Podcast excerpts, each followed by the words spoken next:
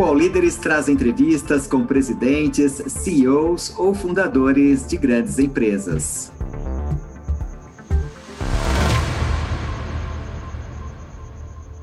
Sou Clóvis Souza, sou é, CEO fundador da Juliana Flores. Nós somos a maior floricultura da América Latina de venda de flores pela internet. Muito bom. Tudo bem, Clóvis? Bem-vindo ao All Líderes.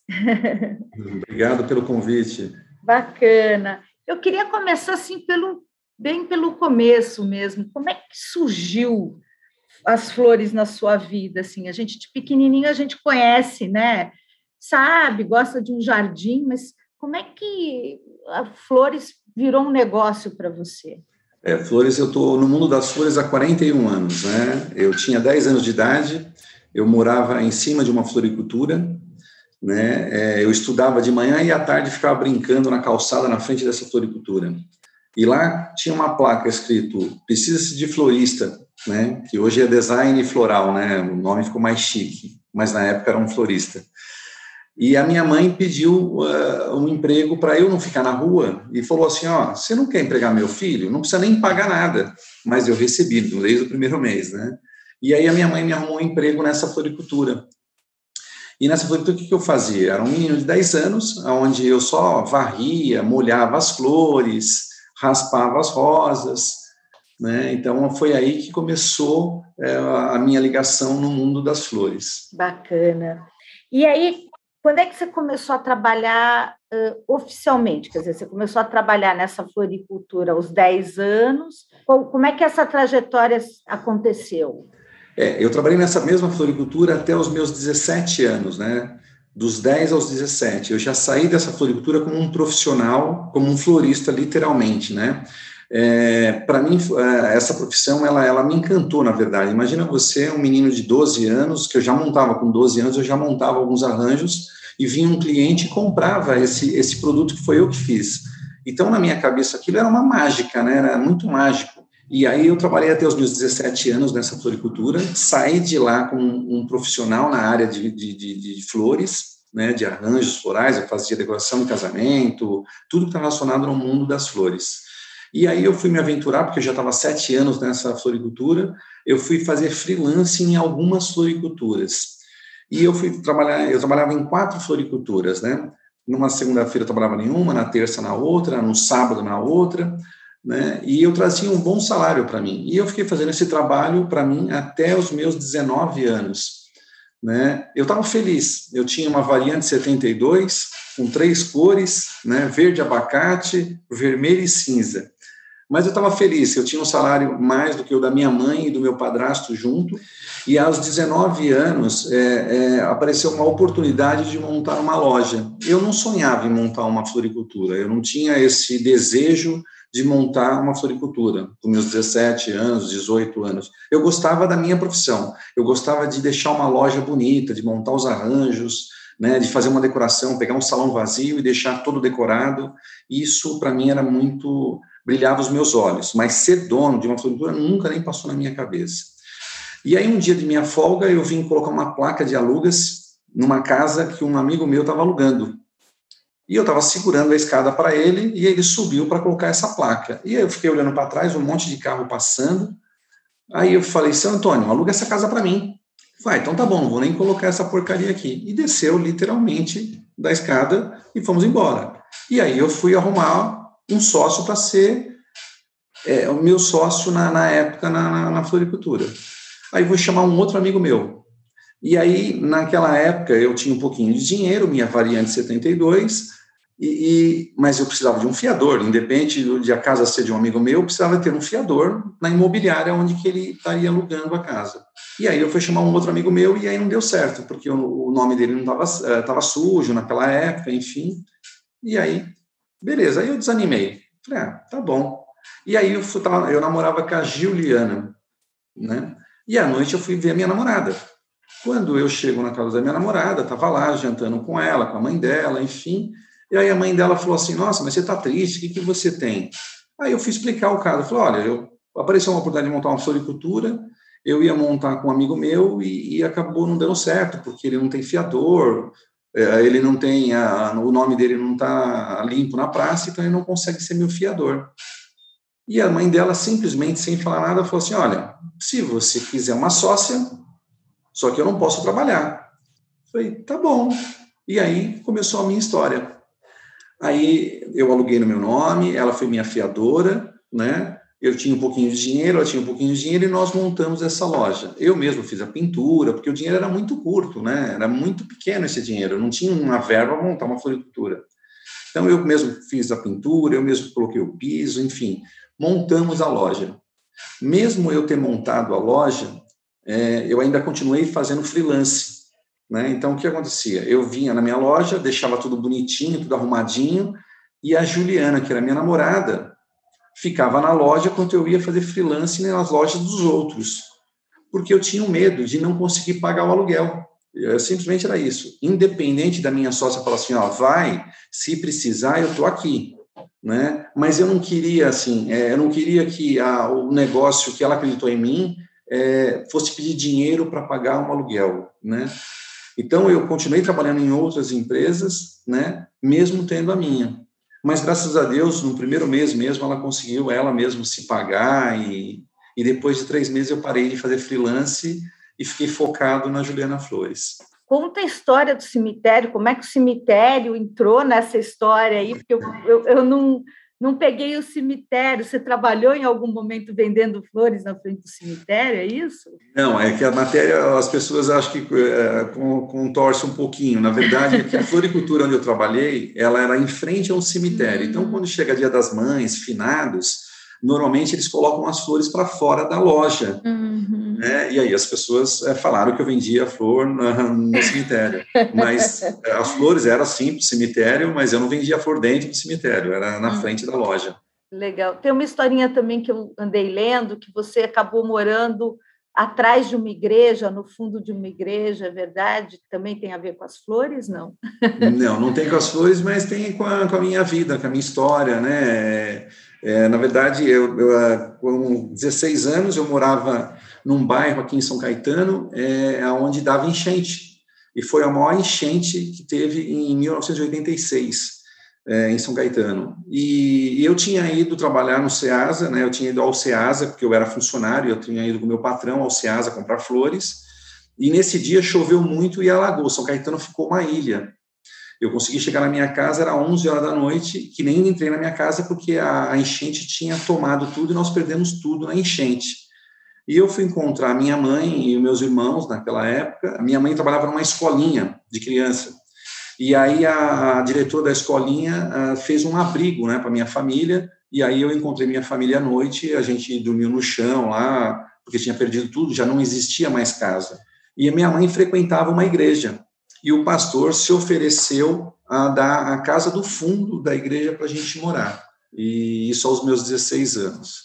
Puxa e, aí a gente foi morar nessa casa, né, aos 16 anos, mas o, o mais interessante de tudo isso é nós moramos lá durante é, quase cinco anos. É, aos meus 22 anos eu consegui comprar uma casa para minha mãe.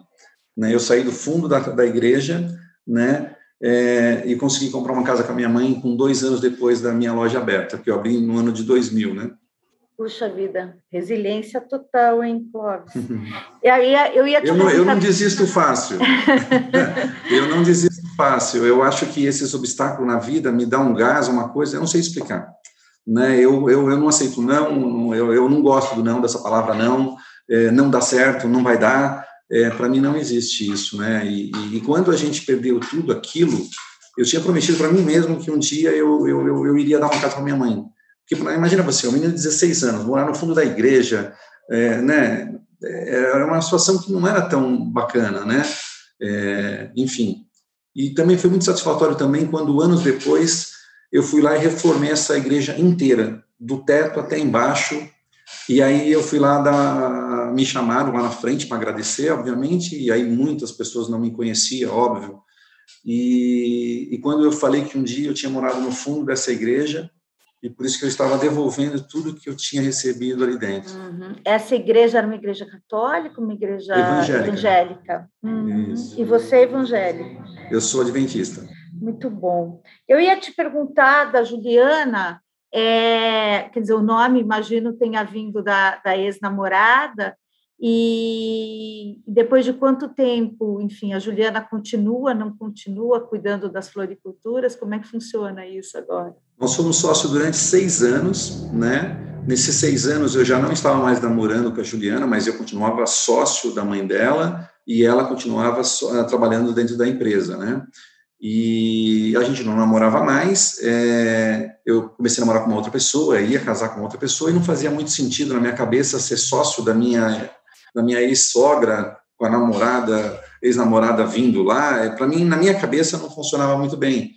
E eu simplesmente fui lá falar para minha sócia, falei, você não quer comprar minha parte? Porque aí eu vou para São Paulo, eu quero montar uma loja, eu quero fazer outra coisa. Ela falou, de jeito nenhum, isso é um sonho seu, né? você acreditou nisso, eu quero, eu, eu vendo minha parte para você. E assim negociamos e eu paguei em 10 vezes a, a, a parte, os 50% da minha sócia, mas foi uma sociedade de muito é, de muito afeto, de muita confiança, de muito respeito, tanto é que no meu livro elas estão, tanto uma quanto a outra, né, quanto a mãe quanto a filha. É, eu saí com uma casa paga, quitada, ela saiu com uma casa paga e quitada, e foi uma boa parceria, somos amigos até hoje, né? Bacana. Você, você foi um visionário, né? Porque em 2000 estava ali aquela bolha da internet meio que estourando e você cria um sistema mais ou menos de e-commerce, né? É, o que, que, as pessoas diziam dessa sua aventura pela, pela internet e pela venda online? E como é que você, como é que você costurou isso para transformar a Juliana no que ela é hoje? É, na verdade, assim, as pessoas achavam que a gente era louco, né? E eu, para falar a verdade, né, é, é, dois anos depois, 2002, por exemplo, a gente nem sabia que tinha a bolha da internet, né, e as pessoas achando, nossa, esse cara é super arrojado, tal, mas não, é, é no ano de 2000, o que aconteceu? Antes da, da, da de eu vir para a internet, eu fazia um catálogo físico, literalmente, então, a Beth vinha na minha loja comprar um arranjo de flor, eu entregava um mini catálogo para ela e falava, olha, Beth, numa próxima vez, se você quiser ligar para não ficar esperando, ou eu posso entregar para você e receber na sua casa. Então, eu já tinha esse hábito com os meus clientes de entregar um catálogo e na cidade aqui também, nos prédios, enfim. Eu já tinha essa, é, é, essa ideia, né? E quando eu me deparei no ano de 2000 com um catálogo virtual, porque não era um e-commerce, é onde você fechava o pedido, uh, enfim, era, uma, era um catálogo virtual. Quando eu me deparei com aquilo, eu e meu irmão, a gente falou: nossa, vai dar para apresentar muito mais produtos dentro desse catálogo. E eu não vou nem precisar gastar dinheiro mais com, com gráfica e ficar distribuindo aí pela cidade. Doce ilusão, né? Porque o fato de ter um catálogo com mais produto, né, tinha o principal a vir, né? Eu tinha que divulgar isso. Né? E aí você fala, caramba, como que eu vou aparecer agora, né? Volta eu para os catálogos. Então, aí eu comecei a fazer uns catálogos, ó, visite o nosso site, né, nosso catálogo virtual, voltei, é, saía distribuindo de novo nos prédios, nas pizzarias, nas padarias, deixava os folhetinhos, para as pessoas virem conhecer esse catálogo. E aí começamos dessa forma. E aí, depois, no ano de 2001, nós uh, demos uma melhorada nesse catálogo. Aí a gente já tinha um, um, um e-commerce, mas também não fazia venda ali, mas já tinha uma navegação um pouco melhor. E aí, assim, é, é, é eu fazia, por exemplo, no mês eu fiz duas vendas, no outro mês eu fiz quatro vendas, seis vendas, aliás. Quer dizer, é um negócio de quase 200%. Eu falei, não, esse negócio é um negócio do futuro, né? É, vamos por aí. As pessoas procuraram a gente por esse catálogo né? Então, vamos apostar nisso. E aí eu tentava divulgar, eu não tinha verba, não sabia nem o que era budget, na verdade, eu não tinha informação sobre isso, porque eu era um dono de uma floricultura que montei aos meus 19 anos. Dez anos depois, vou para a internet. Eu nem pensava em ir para a internet, porque, na verdade, eu estava tranquilo. Eu tinha duas lojas, eh, lojas ah, as principais da cidade, né? Todo mundo já conhecia aqui no meu em São Caetano. Então eu estava muito tranquilo. E aí a gente começou a, a dificuldade aí, como que vai divulgar isso? Né? Qual eram os próximos obstáculos? Então a gente começou a fazer parceria, porque a gente não tinha dinheiro para budget, né? É, aí a gente começou a fazer parceria de seguinte forma: é, eu recebi, eu sempre fui é, correntista do Bradesco, e, e, eu recebi na fatura do cartão uma propaganda com um folhetinho de uma outra empresa. E aí eu tinha uma secretária que trabalhava comigo, uma menina que trabalhava comigo, eu falei, olha, eu quero estar aqui, né? Ela falou, tá bom. E ela conseguiu literalmente fazer uma parceria com o Bradesco, né? E foi uma explosão, foi bem época de, foi no primeiro semestre, foi bem na época de Dia das Mães e foi uma explosão de venda. Eu não estava pensando na venda, eu estava pensando assim na credibilidade, né? Nossa, o Bradesco acreditou na Juliana Flores, ele está apresentando para os clientes dele, né? A Juliana Flores. Então, para mim, aquilo já, já bastava aquilo. Só que veio muitas vendas, foi uma loucura. Foi tão importante isso que logo em seguida eles já pediram para fazer o Dia dos Namorados, né? E a gente fez o Dia dos Namorados também. E aí a gente falou, bom, se o Bradesco acreditou na gente, né? Agora ninguém vai segurar mais, porque nós vamos bater na porta de todo mundo. Né? E eu nunca tive medo de bater nas portas grandes. Eu acho que eh, se é para tomar não, vamos tomar lá de cima. Né? Não ficar tomando aqui de baixo, porque por incrível que pareça, os menorzinhos é mais difícil do que os maiores. E aí a gente tem isso aqui dentro, né? E aí a gente começou a, a fazer essas parcerias né? É, na época, quando eu fiz essa parceria com o Bradesco, eu tinha uma loja de 32 metros quadrados. Se alguém, representante do Bradesco, estivesse vindo na minha loja, jamais eles teriam fechado. Jamais, porque eu tinha uma lojinha. Eles não teriam fechado. É que foi tudo fechado por telefone, por e-mail na época, né?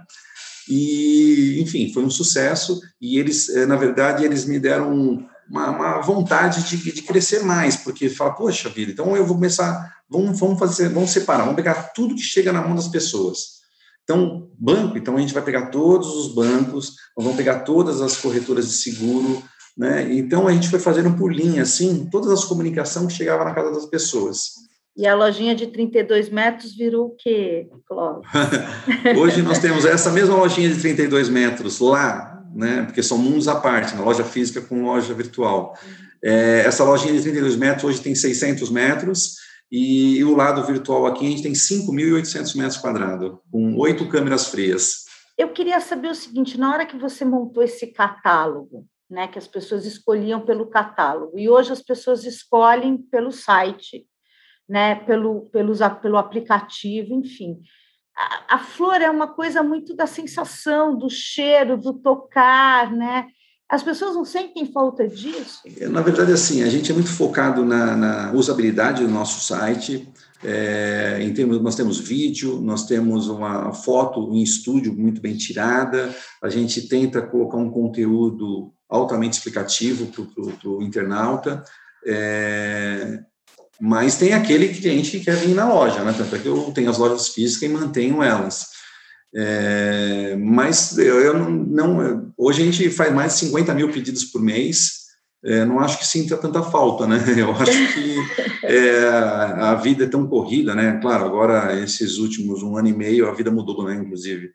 É, mas há um ano e meio atrás, a vida era uma loucura, uma correria, ninguém tinha tempo para nada, trânsito louco, e, então facilitar a vida, estar em todos os lugares que, que o cliente queira comprar flor, tinha que estar, que é o que a gente pensa até hoje, né? Eu tenho que ter um aplicativo, eu tenho que estar no site mobile, eu tenho que ter um bom site no desktop, eu tenho que ter um bom é, televendas para poder atender, é, enfim, eu, eu, procuro buscar todos os canais, eu tenho as lojas físicas, então eu procuro por onde que, a, porque a pergunta é assim, por onde ele quer comprar flor? E eu tenho que estar presente para poder atender ele, e é isso que a gente busca aqui dentro hoje. Você está falando da, um pouco da mudança de mercado, e eu queria saber o que, o que mudou no mercado de flores nos últimos anos, desde quando você abriu lá, a, quando você tinha 19 anos até agora, qual é a tua percepção de mudança de mercado? Na verdade, assim, é, é, o país ainda, no mundo das flores, ainda é um país que está engatinhando, né, no mundo de venda pela internet, né, é, nós temos aqui a, aqui do nosso lado, a Argentina vende mais flores do que a gente aqui no Brasil, é um mercado de 8 bilhões, né? É, e ainda tem muito por crescer, é muito cultural, né? É muito dar flor, receber flor, então é uma quebra de paradigma todos os dias que a gente enfrenta, mas o que mudou, eu acho que o que mudou foi a facilidade, né, o profissionalismo, né, que as empresas vêm, vêm crescendo, né, de as pessoas se sentir mais seguras em poder comprar e receber, é, que isso foi uma das maiores dificuldades, né? Porque a pessoa, como você falou, né? Você não está vendo, você está comprando uma foto, né? É, às vezes eu até falo, ó, faz uma foto não tão bonita e manda um arranjo lindo. É mais ou menos isso, né? Do que fazer ao contrário. É, mas eu acho que o que mudou é as pessoas vêm é, querendo é, comprar mais flores nos últimos anos, isso é muito nítido, né? principalmente nesse um ano e meio aí de, de pandemia. Né? O, o, a força da flor que a flor tem, né? Quando as pessoas estavam em casa o ano passado, tanto é que a gente fez uma campanha, né? É, para encurtar a saudade, encurta a saudade, né?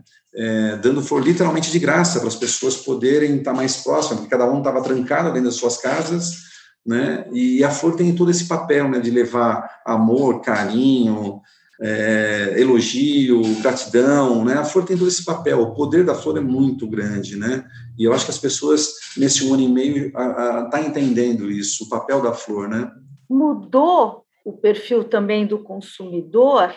É, o consumidor é, desde desde a da década de 90, você acha que o consumidor está mais jovem. Antes, quem levava a flor eram eram os apaixonados, hoje, qualquer pessoa né, recebe uma flor. Mudou esse perfil também? Com certeza, não tenha sombra de dúvida. Hoje eu tenho cliente de 19 anos, de 20 anos, meninos. Tanto é que nós fazemos marche em prol de, de canal de criança, literalmente, né, de adolescente, literalmente. É, é de 15, 16 anos, porque esses 15, 16 anos daqui a pouco tem 20, né? Ele pode não comprar hoje, mas se eu não colocar que a Juliana Flores existe hoje na cabeça dele, né? É, então eu tenho que criar essa cultura a partir de agora. Mas sim, mudou. Antigamente é, o perfil de compra de flor era aquele 35, 40, 50 anos. Hoje não. Hoje você vê é, a, a, adolescente vindo com a mãe para comprar para a namoradinha dentro da loja, né? É, é pela internet é muito fácil você ver é, uma, uma, uma, pessoa de 20 anos, 21 anos comprando, literalmente, eles são internauta, literalmente, muito mais que nós, né? Uhum. É o mundo deles, na verdade, né? E aí eu vejo também que vocês criaram, quer dizer, uh, os homens normalmente davam flores para as mulheres nesse mercado tradicional de flores, e hoje as mulheres estão dando flores aos homens, né? Existe um mercado masculino de flores. Mercado enorme, enorme, enorme. Uhum. Porque o homem também gosta de flor, né? E, e eles não, não, não enxergam isso com maus olhos. Tem pessoas que são apaixonadas por orquídeas, por lírios, né? Que é o que se presenteia homem, cravos mesmo, né? Rosas brancas, flores mais neutras, né? E, e tem muitos homens que adoram flor. Receber flor é diferente, né? É um presente que quebra uma paradigma, né? É, porque nem o homem espera, né? Receber uma flor. Né? Eu, eu, eu, eu sou dono de floricultura. Uma vez eu recebi flor de uma amiga minha e eu achei muito interessante. É diferente, é muito, é uma sensação muito diferente. Quem quer surpreender, a mulher que quer surpreender, dê flores que é um presente totalmente inovador.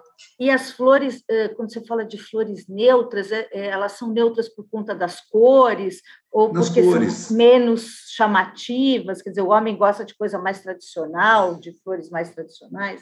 É, é a orquídea, lírios, né? É o que, que acontece bem. Hortênsias também é bem bacana. É, eu não me lembro de um homem receber flores vermelhas, por exemplo. Isso não é o normal. Hum. Mas o normal de receber flores neutras, com certeza flores amarelas, né, girassol. Uhum. Isso sim, é muito normal de ver aqui dentro. E, e cresceu muito o mercado uh, LGBT, TIs, né, uh, para vocês, quer dizer, uh, não só homens, não só mulheres, mas enfim, as outras pessoas começaram né, a entender que a flor pode ser dada para qualquer um, e, e, e independente da, da condição e da diversidade que ela tem. Cresceu bastante, sim. É um mercado que a gente aposta também bastante, né? Até porque ambos têm uh, poderes aquisitivos muito bons, né? Totalmente independentes, né? Um do outro. Então, é um mercado extremamente é, é importante para nós, com certeza. E aí, a gente, você estava falando da pandemia, né? E eu ouvi um número de vocês aqui, vocês passaram de 320 mil pedidos de, em 2019 para 800 mil pedidos em 2020, e a expectativa de vocês é passar do milhão de pedidos agora em 2021. Estamos trabalhando Eu... muito para isso, porque assim, nós estamos lutando contra um monstro enorme que foi 2020, né? É onde foi o maior crescimento da companhia, ninguém esperava uma, um crescimento tão agressivo, né, quanto foi, e, mas estamos, é, mas é difícil, né, é, sair do nada para alguma coisa é mais fácil do que agora bater o monstro que foi o ano passado de crescimento, né, e graças a Deus nós já estamos crescendo 22% em relação ao ano passado no mesmo período, então nós estamos muito felizes os clientes que a gente conquistou no ano passado, a gente mais acertou do que errou, porque a gente é uma empresa normal, a gente também tem falhas, né? Até porque uma empresa que faz mais de 50 mil pedidos, mais de 200 funcionários, eu tenho muitas empresas plugadas no nosso sistema, então é natural que a gente erra também, mas a gente está aqui sempre para acertar, né? Uhum. E aí você, é, essa explosão que vocês tiveram, a que, a que você atribui essa explosão na pandemia? Foi o confinamento? Foi as pessoas entenderem, foi uma mudança de comportamento das pessoas. Você estava falando ali atrás que as pessoas, a gente vivia uma loucura em 2019, trânsito, sem tempo. As pessoas começaram a ter mais tempo, começaram a ter mais essa questão, pensar mais nessa questão comportamental. A que você atribui esse crescimento? E por que, que a Juliana, né? Vocês, têm outros concorrentes? Foi o mercado em geral ou foi realmente uma estratégia da Juliana? Não, eu acho que assim, a Juliana Flores, ela está há 20, eh, quando começou a pandemia, nós estamos há 20 anos no mercado de e-commerce. São 20 anos é, é, trabalhando, né, desde panfletagem, como eu comecei lá atrás, né, até hoje o investimento em marketing, né? É, são 20 anos trabalhando essa marca. Então, quando as pessoas estavam literalmente presas dentro de casa e as coisas estavam acontecendo, o aniversário de casamento estava acontecendo, o aniversário da filha estava acontecendo, o aniversário da mãe estava acontecendo, né? A saudade estava acontecendo, né? De ah, faz um mês que eu não vejo, dois meses que eu não vejo. Então, tudo isso fez acontecer, né? É, pelo que eu ouço a falar em todas as matérias que eu ouço, isso é o mercado e-commerce no geral. Né? Mas, claro, surfou melhor quem estava lá na frente, quem já tinha uma estrutura para atender, quem tinha uma marca já consolidada, porque não bastava simplesmente, ah, eu tenho um e-commerce, ah, sobe aí. Né? É claro, ele saiu de um e foi para dois, é diferente da gente que saiu de um e foi para dez. Né? Então, é, eu entendo que é todo um conjunto de, de, de, coisas, que nem, por exemplo, a Juliana Flores, ela tem um, ela, ela tem um CD preparado sempre para uma data sazonal. Se eu não tivesse isso, eu nem conseguiria atender, né? É, porque, assim, a Flor, é, quando chega a data sazonal, Dia das Mães, mulher, namorados, é, a gente sai de, de 8 para 80. Então, eu tenho que ter uma estrutura sempre para atender o 80, mesmo eu não tendo o 80 todos os dias. Então, quando veio essa pandemia, foi do dia para a noite que mudou, né? Ela só foi aumentando né, dá lockdown. No dia seguinte, estava vendendo o dobro. Né? Uma semana depois, estava vendendo duas vezes mais do que o normal. Então, se eu não tivesse uma estrutura é, física para poder atender, eu não conseguiria atender. E aí me fala um pouquinho das inovações tecnológicas. O mercado de flores, né, o teu mercado, o que, que tem de inovação? O que, que, que, que de tecnologia ele pode embarcar? É, eu, eu, vou falar por mim, né? Porque o mercado de tecnologia de flor é meio que eu estou meio sozinho, né? É, eu e mais duas pessoas. Mas assim, é como eu falei para você, a, Juliana Flor está muito focada na tecnologia. Na verdade, eu até brinco aqui dentro, né? Eu falo que a gente não vende flor, a gente vende tecnologia. Nós somos uma empresa de tecnologia, porque é, eu tenho que eu tenho que fazer a venda, eu tenho que rastrear esse pedido, eu tenho que devolver, eu tenho foto, tudo envolvido em tecnologia, né? Então, assim, é o que a gente mais faz, tanto é que toda a nossa tecnologia ela é feita interna, né? o código-fonte é nosso, todo, é, toda, tudo que a gente pode para facilitar literalmente para o nosso cliente é o que a gente faz o tempo todo, porque a gente fica imaginando, fala, eu tenho mais de um milhão e meio de visitantes únicos, é, o que, que esse cara quer, o que, que está faltando, né? Agora mesmo a gente está num braço muito forte, que é o Marketplace, né? Nós inauguramos finalzinho de janeiro, início de fevereiro, já está sendo um sucesso. Né? É, nós temos grandes planos. Hoje a gente já está com mais de 8 mil produtos dentro do nosso site, né? E o nosso é tudo envolvido em tecnologia, né? É, é, te, é tecnologia e, a, e o atendimento do nosso cliente, que é o que mais me interessa aqui dentro, né? O que eu falo aqui e nós defendemos todos os dias, né? O meu saque tem que ser melhor do que minhas vendas. Né? Porque vender, a pessoa ligou aqui ou a pessoa entrou no site, é muito fácil comprar, né? Eu tenho que ser muito melhor no resolver problemas dos meus clientes, porque pode acontecer, e o que vai acontecer tem que ser resolvido da melhor forma. Então, eu quero que a pessoa tenha a melhor imagem, a melhor experiência, né, que é o que a gente busca em tecnologia é, o tempo todo, é isso. O All Líderes volta já. Splash é o podcast de entretenimento do UOL. Nele, você encontra o Splash VTV, mesa redonda sobre televisão com os assuntos mais quentes da semana, e tem também o Splash Entrevista e o Splash Show, com análises e conversas sobre o que realmente importa no mundo do entretenimento, e até o que nem importa tanto assim. Você pode acompanhar os programas de Splash no UOL, no YouTube e nas plataformas de podcast. Falando um pouco dessa, dessa questão de problemas, quer dizer, eles estão muito relacionados à logística, né? Ou não são, não é um problema de qualidade das flores, das flores uhum. chegarem, né, de uma forma, mas eu acho que tem muito a ver com a logística. Qual é a dificuldade logística hoje que você vê para entregar flores em lugares tão distantes do país como vocês fazem? É, inclusive, essa questão da logística, como é que vocês resolvem isso é, no dia a dia com sites de reclamação, porque eu sei que muita gente não deve nem reclamar direto, vai direto para os sites de reclamação. Como é que uhum. vocês fazem esse trabalho de pós-venda? É, na verdade, a gente tem aqui uma, uh, um, um, departamento onde faz toda a. É claro que a gente pega algumas assistidas, por exemplo, das minhas 3 mil vendas que eu faço por dia, uma parte disso a gente liga para saber para a pessoa que recebeu e para a pessoa que comprou. Então, são duas análises que a gente faz isso, para a gente poder entender e melhorar o tempo todo. Né? A logística sempre foi uma, um diferencial da Juliana Flores, porque é, eu entendi que eu tinha que trazer isso para dentro de casa e essa responsabilidade é minha, porque a Beth comprou flor da Juliana Flores, não comprou da empresa XYZ, e eu já entendi isso lá atrás, né, para poder, é, o cliente não quer ouvir assim, ah, a transportadora não me entregou, então, a gente está mais preocupado em como resolver quando a transportadora não entregou. O que, que eu vou falar para a Beth que não entregou? Como que eu vou lidar com o problema que eu trouxe, o transtorno que eu trouxe para a Beth? Então, a gente fica muito focado em resolver isso. Então, é, o nosso saque, o tempo todo, ele tem treinamento justamente para poder ter uma melhor experiência com o cliente quando a gente erra. Isso é o que a gente faz. Então, hoje, nós temos as transportadoras que, que entregam para nós, a gente tem 12 transportadoras, onde seis delas nasceram aqui dentro, né, elas trabalhavam aqui dentro, aprendeu a necessidade, cresceram e foram para fora. Né? E aí depois, claro, eu tenho as outras transportadoras que é comum com as demais, né? Correio, total, que aí foge do meu, do, do nosso poder, né? Uh, agora as outras eu consigo lidar muito bem, e, enfim, é, onde representa lá mais de 60% das nossas entregas.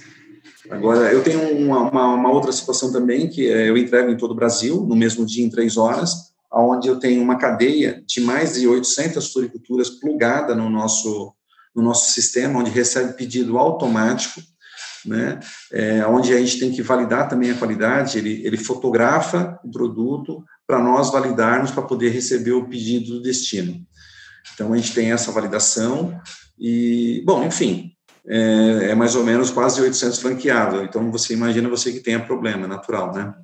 Mas uh, na tua cadeia de logística, por exemplo, o que, te dá mais dor de cabeça? São correios?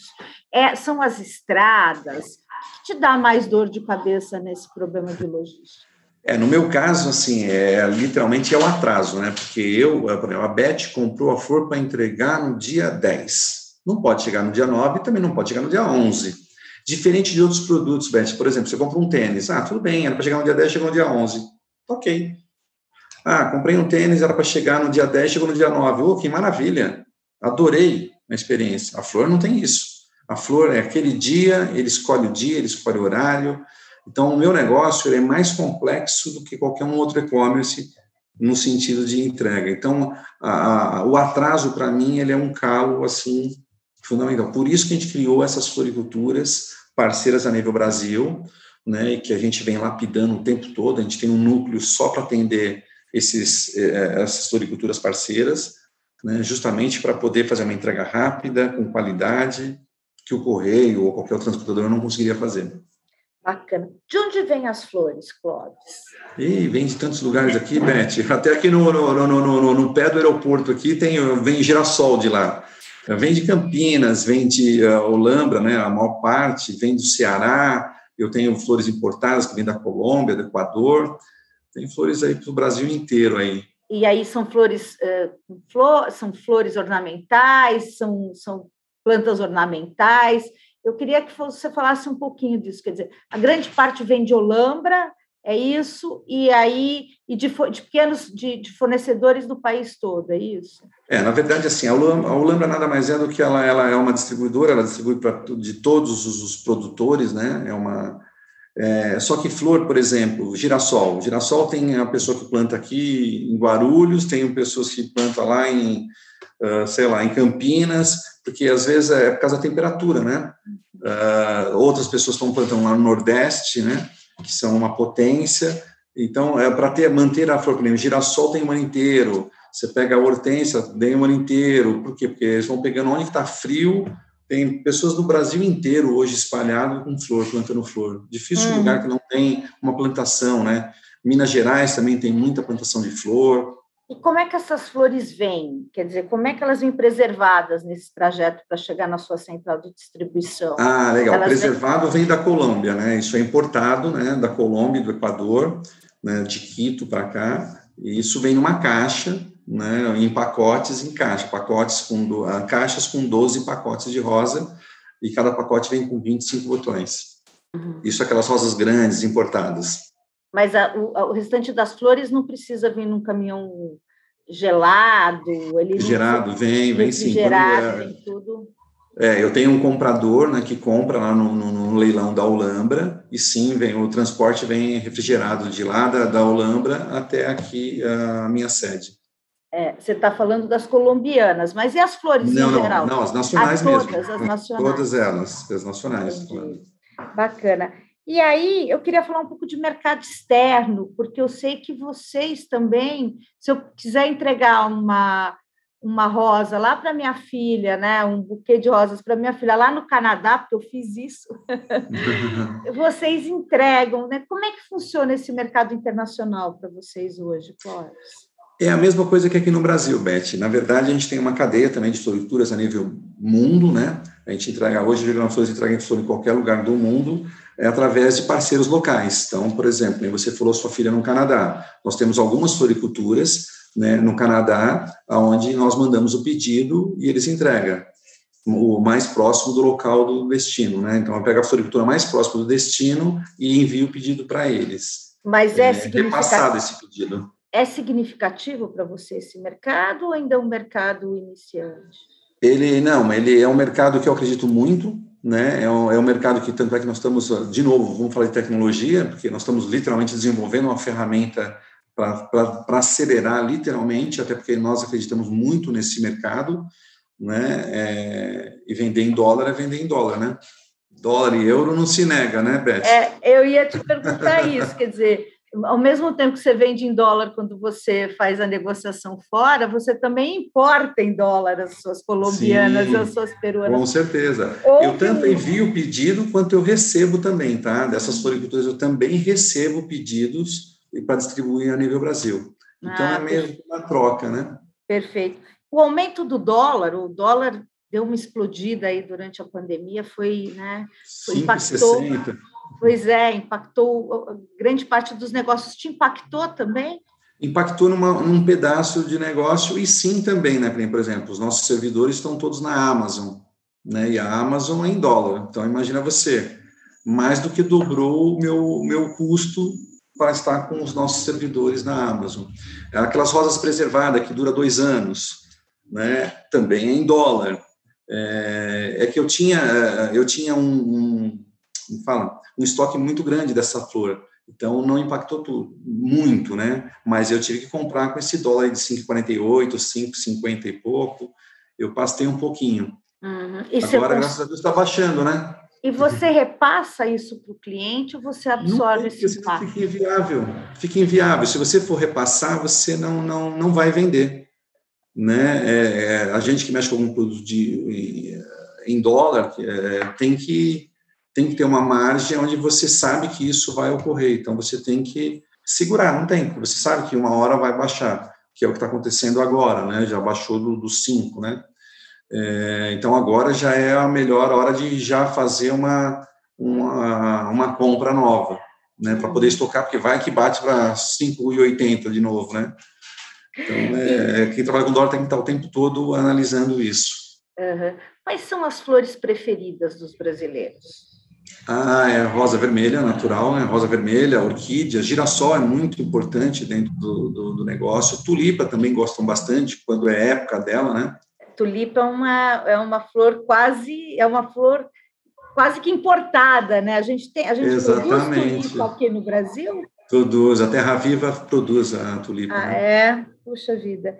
E qual que é o maior desafio, Clóvis, do setor de flores hoje? Eu acho que o pior o, o desafio para mim, assim, é, de novo, eu acho que é um mercado que tem um potencial muito grande de crescer, vista outros países, né? É, você pega os Estados Unidos, o que eles vendem é, num dia, o que a gente vende no mês. Né? É, literalmente é cultural, né? É, acho que a maior quebra de paradigma é cultural, né? A Beth tem o prazer de ter flor em casa, né? A Beth manda flor, né? Por qualquer motivo, né? Para agradecer, para elogiar, enfim. É, eu acho que falta é cultura, né? Essa quebra de cultura, é, eu acho que é o mais importante. É o meu maior desafio é isso. O tempo todo eu tenho que estar na cabeça das pessoas, falando de flor, a importância da flor, o quanto a flor é importante, o quanto as pessoas ficam felizes com a flor. A pessoa ganha um carro, pô, mas se ela ganha um carro com uma flor, é diferente. Né? Ela ganha uma joia de, sei lá, 300 mil reais, mas tem que ter a flor. Agora, você não acha que tem uma questão muito de poder aquisitivo do brasileiro? Quer dizer, o brasileiro não tem, na né, grande parte do, do, da população brasileira, ela não tem nem o que comer, né? Ou tem hum. pouco o que comer. E aí, como é que ela vai dar flor, né? Você não acha que existe aí um, uma questão também de base para que essa população, para que o brasileiro realmente não consiga é, chegar nesse mercado das flores? É, sim, é, a gente entende o país que a gente vive, né? Mas é, mas tem muita gente ainda com posse que precisa ter essa cultura, né? E, e assim, hoje a flor, ela, ela, ela, cabe no bolso de muita gente. Né? Hoje a gente tem flor de três reais, de cinco reais, de dez reais, tem para todos os gostos, né? É, quando eu falo a quebra de paradigma, não é dar uma flor, um buquê de 500 reais, não é isso. Né? Uma pode ser uma violetinha de dois reais do supermercado. Eu acho que o Brasil ele vem mudando bastante. Quando você falou em mudança, ele realmente vem mudando quando a flor vem para o supermercado. Muitas floriculturas acharam muito negativo isso. Ah, vai tirar meu mercado. Então, pelo contrário, eu entendo que é, você foi no supermercado para fazer outra situação e você se deparou com flor e comprou e levou para sua casa. Isso já é uma quebra de paradigma. Né? Então, eu acho que, assim, é, hoje está mais fácil o acesso à flor, ao custo da flor. É claro, como você disse, a gente mora num país que tem pessoas que não têm o que comer. Obviamente, é, isso é um problema do país, literalmente mesmo, né? É, enfim, mas eu ainda acho que tem muito que desbravar ainda esse mercado. É, essa popularização da flor nos supermercados e em, outros espaços, talvez, é, né, você não precisa comprar mais o buquê todo enfeitado, com fita colorida, né? Que você possa comprar simplesmente um buquê para colocar num, é, né, um maço um vaso, de flor para colocar na sua casa, exatamente. Exato, exato. Isso já é uma mudança muito positiva, no meu ver. Mesmo eu tendo floricultura e mesmo sendo floricultura de, de, de ruas, né? É, eu acho que isso foi super positivo, porque a Beth, ela comprou a flor no supermercado para colocar na casa dela, porque ela vai fazer um jantar, enfim, ou que ela gosta de flor em casa, mas a hora que a Beth for comprar um presente para a filha dela, com certeza ela não vai comprar dessa flor. Mas já criou a cultura de dar flor. Né? Quando você dá uma flor, fica olhando a pessoa, a reação da pessoa. A flor ela transmite coisas muito boas. Muito bom. Clóvis, como é que os, o que, que os empresários podem fazer pelo Brasil hoje? Nossa, pergunta. é uma pergunta que eu acho que nunca me fizeram, viu, Beth? Eu vou te falar. Eu acho que os empresários podem fazer muita coisa, né? Eu acho que a união faz a força. Eu acho que cada um fazer um pouquinho nesse país aqui seria muito diferente de tudo que é hoje. né, dito aí pela, pela própria vacina, né, se estava tão difícil, por que não deixar os empresários, cada um, vacinar os seus funcionários, por exemplo, né? Eu tenho 200 e poucos funcionários aqui, por que não podia eu comprar essa vacina e resolver logo isso? Estou só ilustrando no momento que a gente está vivendo hoje. Eu acho que os empresários, eles, é, se a gente conseguisse se unir, tivesse esse poder, é, muita coisa seria muito diferente. Né? Eu acho que o empresário dá para se fazer muita coisa, né? É, ajudar muita gente, tem que ajudar, né? Eu acho que faz parte de, é, do sucesso que você depois que você conquista. Se você não não ajuda é, é, é indiretamente e até diretamente muitas coisas aqui nesse país, não faria muito sentido. Uhum. Né? Cada um tem que fazer a sua parte. Eu, você pode ter certeza que eu faço a minha parte, sei de onde vim e sei o quanto é importante qualquer ajuda que você der para qualquer instituição de caridade, enfim, e diversas outras coisas que você pode ajudar, né? Perfeito. Você, quando você falou do, da, dessa ajuda, né, inclusive da vacina, eu fiquei pensando aqui, é, será que os empresários, em vez de individualmente né, vacinarem os seus funcionários e aí, enfim, ficar uma corrida aí para quem para quem compra mais vacina, será que essa essa ajuda ao governo, essa ajuda aos governos não seria mais não seria mais efetiva? Você não acha que faltou um pouco da união de empresários para ajudar a, a combater certeza. essa pandemia?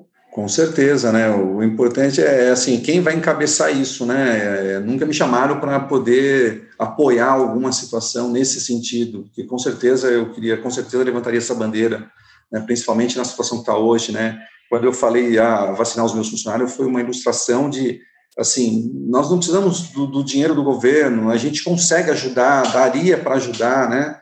É, para poder salvar milhares de pessoas, enfim, tentar ser mais rápido, né? É, essa vacinação foi isso, é, foi isso que eu quis me expressar, né? Uhum. É um pouquinho do meu, um pouquinho do outro empresário, um pouquinho do outro empresário, quantas pessoas a gente podia ajudar diretamente, enfim. Mas eu acho que a união dos empresários no país se a gente tivesse essa oportunidade de apoiar o governo, apoiar, enfim, é, quem está presidiando aí o, o país. Perfeito.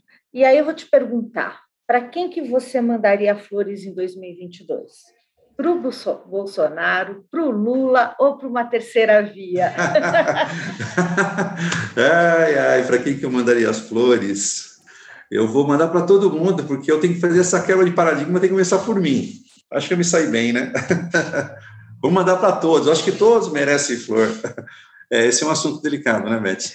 E aí eu queria falar também um pouquinho de, é, do futuro das floriculturas físicas, porque é, alguns empresários, enfim, são muito tradicionais, né, e até dizem o seguinte, não, ninguém compra flor no online, né? a pessoa precisa vir aqui. Mas o que a gente percebe é que as floriculturas físicas que não tiveram essa questão do delivery e do online, elas sofreram muito, né?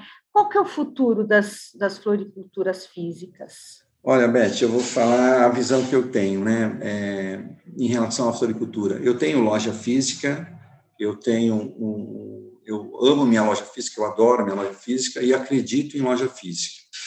É, eu não acredito naquela loja que está com aquela luz apagada, com o painel torto, né, com aquela loja abandonada. Isso realmente eu acredito que elas vão fechar.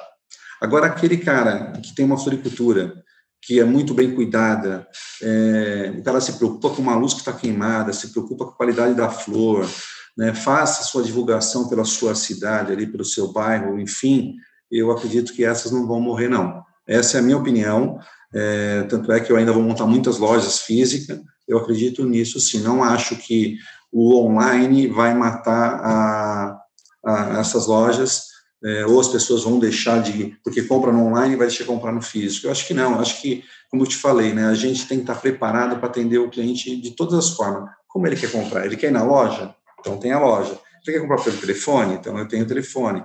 Ele quer comprar pelo WhatsApp? Então eu tenho o WhatsApp. Ele quer comprar pelo aplicativo? Então tem um aplicativo. Ele quer comprar pelo site? Então tem um site. Quer comprar pelo site mobile? Que tenha uma, uma plataforma, um site amigável o mobile. Então, eu acho que, assim, é, eu acho que tem público sempre para todos, né? Eu acho que é, é, é, você só não pode ficar só reclamando e ficar esperando que tudo vai acontecer fácil, que nada é fácil, tudo é pedra em cima de pedra, tijolinho em cima de tijolinho para se construir. Ninguém consegue nada de graça, né? não tem almoço de graça. Né? A gente tem que construir tijolinho por tijolinho. Né? É, essa pessoa que fica só reclamando, ah, porque tem flor no supermercado, porque a internet, é, e ele não se preocupar com o dele, não vai acontecer. Né? Acredito sim, tem estruturas antigas que que está lá e está bem, mas tem uma boa qualidade, tem uma boa entrega, tem uma, um atendimento bom, ele vai manter, com certeza. Mas muitos vão fechar, como já fecharam, tá, Beth? Muitas floriculturas fecharam no país. Perfeito. É, fala um pouquinho também, para mim, é, eu queria falar um pouco sobre a questão tributária. Uh, houve um movimento aí recentemente da, de Olambra, inclusive, em relação à questão do ICMS. Você acha que você acha justa a isenção de ICMS para o setor de flores? É, tanto é que a gente ganhou, né? Acho justo, sim, Beth. Na flor natural, com certeza, eu acho que é justo é, ser isento até porque é um produto extremamente perecível, né? Tem flor que você só no transporte ela já quebra, você tem muita perda, né? Não é uma, um produto tão fácil assim, né? Lidar com flor tem que ter todo um cuidado. E, e graças a Deus a gente ganhou e, e, não teve o SMS dentro do nosso negócio. Apesar de eu ter aqui, por exemplo, eu tenho 8 mil SKUs, o que eu não pago SMS é só flor, né? 7.999 eu pago um imposto sobre isso e o justo é justo, né? Se eu vendo uma champanhe, se eu vendo um vinho, se eu vendo uma, um relógio, uma pulseira, um perfume, um cosmético, tem que pagar e é isso. Mas na flor, acho que não. O SKUs é o quê, Clóvis? Explica para gente. Quantidade de, pro, quantidade de produtos. Hum. Quantidade de produtos que a gente tem disponível no nosso site para ser vendido. Perfeito. Fala um pouquinho para mim dessa flor pre preservada, que foi um sucesso, foi um sucesso enorme aí no, né, nos últimos dois anos. Eu queria saber um pouco, entender um pouco de onde você traz essa flor e você está apostando nisso para 2021, 2022?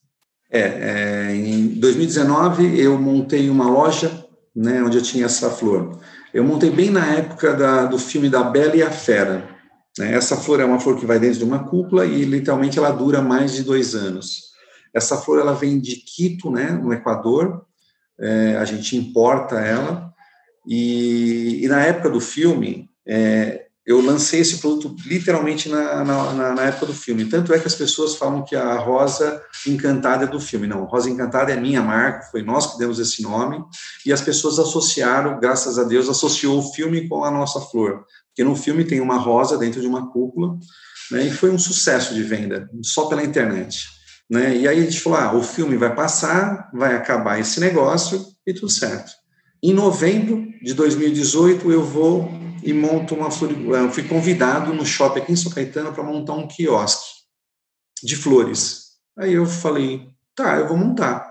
Olha, eu já trabalhei em floriculturas que tem em shopping, eu nunca vi dar certo, porque tem ar-condicionado, por causa disso, os aluguéis é caro e a conta não fecha. Eu montaria se fosse com essa flor. E levei um projeto desses quiosques para ele.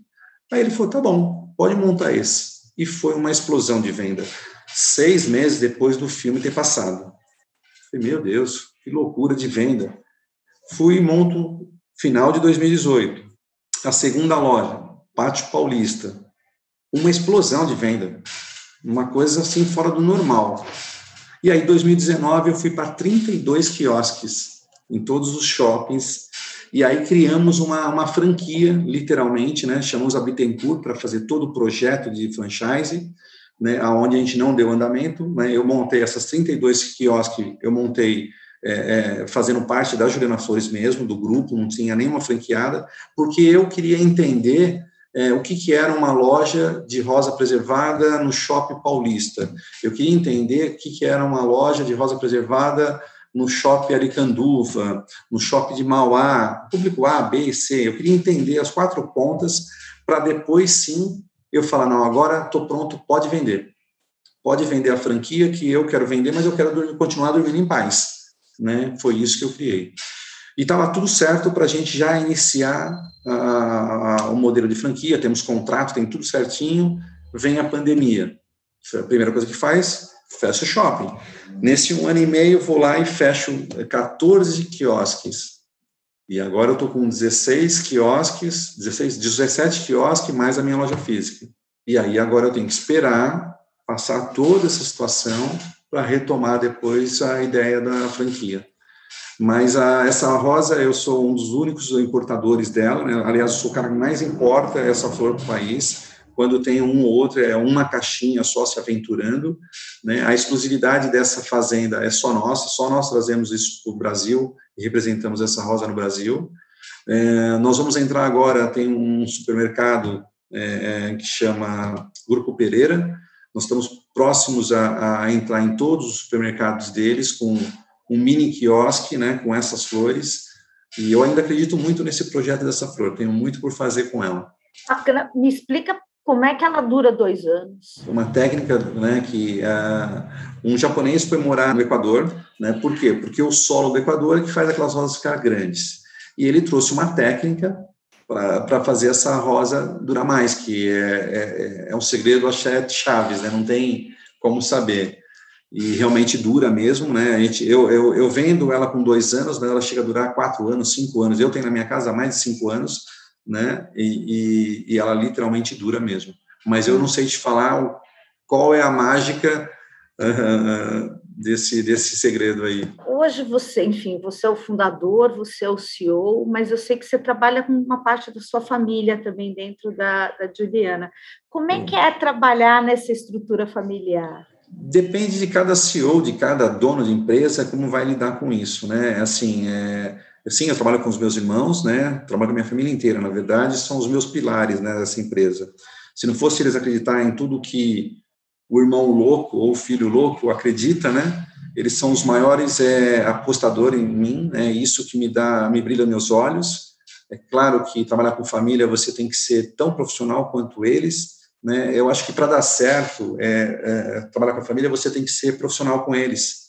Né? Você tem que pagar as férias deles, tem que pagar o décimo terceiro, não é para seu irmão ou sua mãe, você não tem que pagar eles. Né? E quando você é, separa a família de profissional, isso dá muito certo. Você ter respeito a eles como um profissional, né? É, é, isso que, que deu certo. Essa é a receita que eu, eu levo, né? Hoje eu tenho já sobrinho de novo, começando a trabalhar agora, sobrinho com 15 anos, vem trabalhar à tarde depois uh, da, da escola, né? Claro que a gente dá coisas fáceis para fazer, enfim, mas eh, todos eles começaram muito cedo também comigo, né? Todos acreditam nas minhas loucuras, nos meus sonhos, né? Eu não, eu meio que entrei na vida deles é, é, é sem perguntar qual era o sonho deles. Na verdade, a gente não tinha nada, tinha perdido tudo na enchente em mil é, 1986, né? E a gente se juntou como família e acreditam, eles acreditam em mim e deu super certo. Claro, a gente briga é, como qualquer outra família, é natural, é, mas a gente, é, como líder, tem que ser profissional com eles. E ah, quando você faz isso, automaticamente eles vão te respeitar. É isso. Né? Eles... Respeita a hierarquia, respeita. Eu tenho que fazer minha parte primeiro, né? Para mim conquistar isso, né? Natural. Quando você confunde a família e fala, meu, ah, depois paga, depois das férias, depois não Aí nunca vai dar certo. Uhum. E eles estão com vocês, com você desde o do início, desde a primeira floricultura. Desde a primeira floricultura, eles nunca trabalharam para ninguém. O único chefe deles sou eu. E eles não têm nem experiência do que é um chefe lá fora. Eles não, não têm essa noção do que é um chefe sem ser o irmão deles, né? Mais ou menos isso. E quantos irmãos você tem aí dentro, Daqui dentro são três. Eu tenho dois irmãos e uma irmã. E eu tenho uma, uma mãe também que vai na loja física, ela é apaixonada e a gente não tira isso dela porque faz parte da vida dela, ela, ela é apaixonada, ela gosta de atender o cliente, enfim. E ela só não entende esse mundo da internet, ela não consegue entender porque o que o filho dela fica o tempo todo em reunião, ela não consegue entender, mas é, ela não tem noção do que, que é a Juliana Flores hoje, né? Mais ou menos isso. Que dicas você poderia dar para quem quer empreender no Brasil? Você que começou lá com 19 anos, na verdade muito antes, né? mas como empreendedor aos 19, que dicas você conseguiria passar para essas pessoas que querem empreender? Quais são os, os, caminhos? Beth, primeiro assim, eu acho que a pessoa não pode ter medo. Né? Quando as pessoas falavam para mim assim, nossa, mas você era muito corajoso. Não, não era corajoso. Eu só não tinha nada a perder. Eu não tinha nada e tinha que tentar conquistar alguma coisa. Então, que medo que eu teria que ter? Né? É, segundo, eu, eu já fazia 10 anos praticamente que eu já conheci o mundo das flores, do negócio que eu estava montando. É, eu não sou um cara que. É, é o meu conselho é assim: não, se acomode no não. Você vai receber mais não do que sim. Né, o tempo todo. A vida sempre já é um não, não, não, não, o tempo todo. Se você não querer buscar o seu sim, que tem vários sims, né? Então você tem que procurar e achar eles. Esse é o meu conselho. A pessoa tem que trabalhar no mínimo 12 horas por dia, é, é, ter respeito com o cliente, em primeiro lugar, né, a satisfação do cliente é fundamental. É, dinheiro só vale quando deu certo, porque nem eu montei uma floricultura para vender flor, para chegar na casa das pessoas impecável, na hora certa, no tempo certo. Aí esse dinheiro é legal. Se não chegou certo, né, chegou errado, chegou murcha a flor, esse dinheiro não vale. Volta e manda outra flor, né? É, então, eu acho que a dedicação é ser apaixonado pelo que faz, trabalhar no mínimo 12 horas por dia, né? É, ser um cara arrojado, não ter medo das coisas, né? buscar sempre o sim, é, buscar sempre diferencial, né? ser diferente do mercado, é isso, é o conselho que eu daria. Uhum. Eu acho que a gente está encerrando, Clóvis. Foi rápido, né? O nosso bate-papo, mas acho que foi bem bacana. É, você tem alguma coisa a mais que você gostaria de falar sobre a Juliana Flores? Não, a Juliana Flores agora está muito focada, Beth. É, como te falei, a gente entende que a gente. É, sim, a gente é super respeitado na América Latina como uma floricultura que vende flores pela internet. E agora os nossos próximos desafios é o nosso marketplace eu quero que a Beth entre no nosso site e ela tenha tudo tá relacionado a presentear. Quando eu falo marketplace, Beth, é porque é um nome, mas eu quero ser um marketplace diferenciado na, na, na vertical de presentear. A Beth não vai vir no meu marketplace e comprar um sabão em pó, por exemplo, né, um pneu, mas com certeza relógio, perfume, óculos, tudo que combina com flor, né, que é o que está no nosso radar, é, exatamente esse é o, é o que a gente quer triar para a Juliana Flores para os próximos os próximos dois anos, com certeza. E todos esses produtos vão vir acompanhados de flores ou eles vão ser vendidos também separadamente? Enfim, ele, ele só tem essa, essa questão do presentear? Não, não, não. Na verdade, eles podem ser comprados todos eles individuais. Né? Se a Beth quiser ir lá e comprar um cosmético, tem um cosmético. Quer comprar um óculos, eu tenho óculos. Ah, ela também quer colocar uma flor. É claro que a flor, a logística é minha e a, o óculos é da, do seller, né? ah, deixa eu contar uma coisa também que você não sabe. Quando eu comecei lá atrás, né? É, eu achava diferente ter lá um selinho, lá, a logomarca lá no wall, lá atrás. Eu nem verba tinha para isso. Né, meu irmão, que está aqui do meu lado, é, o Juliano, né, eu fazia ele ligar lá no UOL para saber como fazia para comprar, para poder ter o anúncio lá. E nós nem tínhamos dinheiro. E eram uns valores assim, fora da época, muito fora da nossa idade, da nossa época. Né, e tinha um Marcelo, que trabalhava no UOL na época, que anos depois viramos amigos. E ele foi muito simpático comigo, porque eu não tinha verba para poder anunciar na época no, no UOL. E ele veio na minha loja né? E viramos amigos e somos amigos até hoje. Né? Hoje nem trabalha mais no UOL, está em outras empresas, enfim, mas é, tem essa história também. Ah, que legal isso. Marcelo hoje cresceu um pouquinho só, né? É. Ficou um pouquinho só importante, né? Clóvis, muitíssimo obrigada pela entrevista. Agradeço muito você ter participado do All Líderes e a gente vai ficando por aqui. O All Líderes tem reportagem de Beth Matias,